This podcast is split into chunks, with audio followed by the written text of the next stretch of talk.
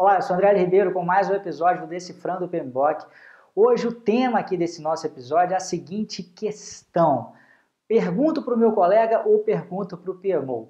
E o motivo pelo qual eu decidi gravar esse episódio é, tem a ver com uma aula que eu estava dando para o pessoal que faz o preparatório para a certificação PMP CAPM comigo. A gente tem uma aula de esclarecimento de dúvidas e toda vez aparece uma questão muito parecida em que um gerente de projetos está se descabelando, está passando uma série de apuros ali, porque ele está lidando com um projeto é, é, de um tipo que ele não estava muito acostumado, né? somado a isso, ele estava com uma certa dificuldade no uso da metodologia de gestão de projetos daquela empresa, enfim, uma série de problemas, uma série de dificuldades.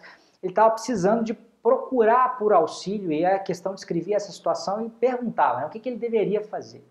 E a questão trazia duas opções que eram meio carta fora do baralho e as duas que geraram a dúvida era a seguinte: uma opção ele perguntaria ou ele chamaria uh, uma, um, um, colega dele, né, um conhecido dele que trabalha naque, trabalhava naquela mesma empresa e tinha passado por uma situação muito parecida, tinha trabalhado num projeto muito similar àquele, então ele chamaria esse cara para conversar e para se aconselhar. E a outra opção seria ele pedir auxílio para o PMO, Project Management Office, ou escritório de gerenciamento de projetos. É, e o curioso é que muita gente, eu acho que até a maior parte das pessoas, no primeiro momento, marcaram essa primeira opção, né, de pedir auxílio para esse colega. Talvez porque seja mais simples, mais fácil, mais informal. Né? A gente eventualmente não precisa de se expor tanto, especialmente se essa pessoa for uh, alguém que é um, um conhecido nosso.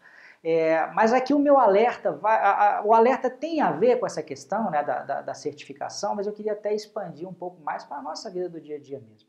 Primeiro, a certificação, ela, ela defende o contato com o PMO, e essa era a resposta correta, porque na visão do PMI, o PMO é o centro de excelência né, de gerenciamento de projetos. Então, lá é o lugar onde você vai pedir qualquer tipo de suporte, porque não só ele tem informação acerca daquele projeto específico, mas também sobre vários outros projetos que foram executados ao longo do tempo. Né? Em função disso, ele teria né, muito melhores condições né, de te dizer o que fazer, de te aconselhar do que aquela pessoa que passou por um projeto similar naquele momento.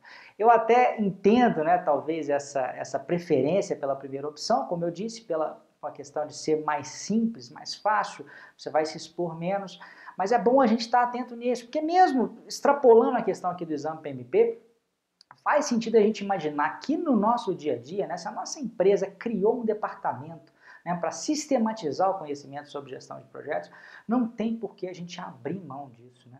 E, e, curiosamente eu percebo que muita gente vai, muitas vezes, contra esse departamento, porque diz que burocratiza, diz que complica a vida. E, obviamente, claro, eu, eu sei que às vezes isso acontece, mas o fato é que uh, o PMO está lá para melhorar continuamente. Então, ao invés de criar uma briga, uma rusga aí com o PMO, com o escritório de projetos da sua empresa, tente sempre tratá-lo como um aliado e entenda também se você for fazer o exame PMP o exame CAPM, sempre que aparecer uma questão desse tipo, sempre que aparecer PMO na jogada, traduza como centro de excelência em gestão de projetos, um departamento que é muito bom nessa área e ele normalmente vai ser a minha primeira opção para me ajudar em relação a esse aspecto. Por falar em certificação PMP, em certificação CAPM, queria te fazer um convite para um workshop né, que eu vou estar tá, uh, uh, comandando, né, fugiu a palavra aqui, entre os dias 31 de maio e dia 14 de junho. É, workshop ele se chama Certifica GP, já é a segunda edição desse workshop. A primeira edição foi um sucesso, mais de 18 mil pessoas participaram.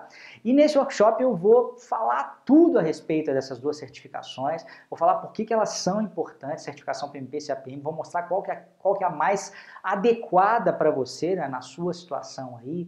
A gente vai falar do processo de inscrição, a gente vai falar das maiores dificuldades que essa prova traz para você aí que tem interesse nesse assunto e certamente né? Se você quer se tornar um PMP ou CAPM, eu diria que esse é um evento obrigatório, até porque ele é online, ele é gratuito, você não tem que pagar nada, basta clicar no link que está em algum lugar aqui nesse vídeo, pode ser que esteja em cima, embaixo, sobre, clicou, colocou o seu e-mail, chegou dia 31 de maio, eu vou te chamar para assistir o primeiro vídeo, onde você vai poder lá, inclusive, também interagir com uma galera que vai estar tá participando junto com você. E se cadastrando, você vai receber vários conteúdos nossos aqui, né? além do, do workshop Certifica GP lá no dia 31 de maio. Até lá tem muito vídeo aqui, você vai estar tá recebendo conhecimento de primeira qualidade sobre gestão de projetos. É isso aí, um grande abraço e até a próxima. Tchau, tchau.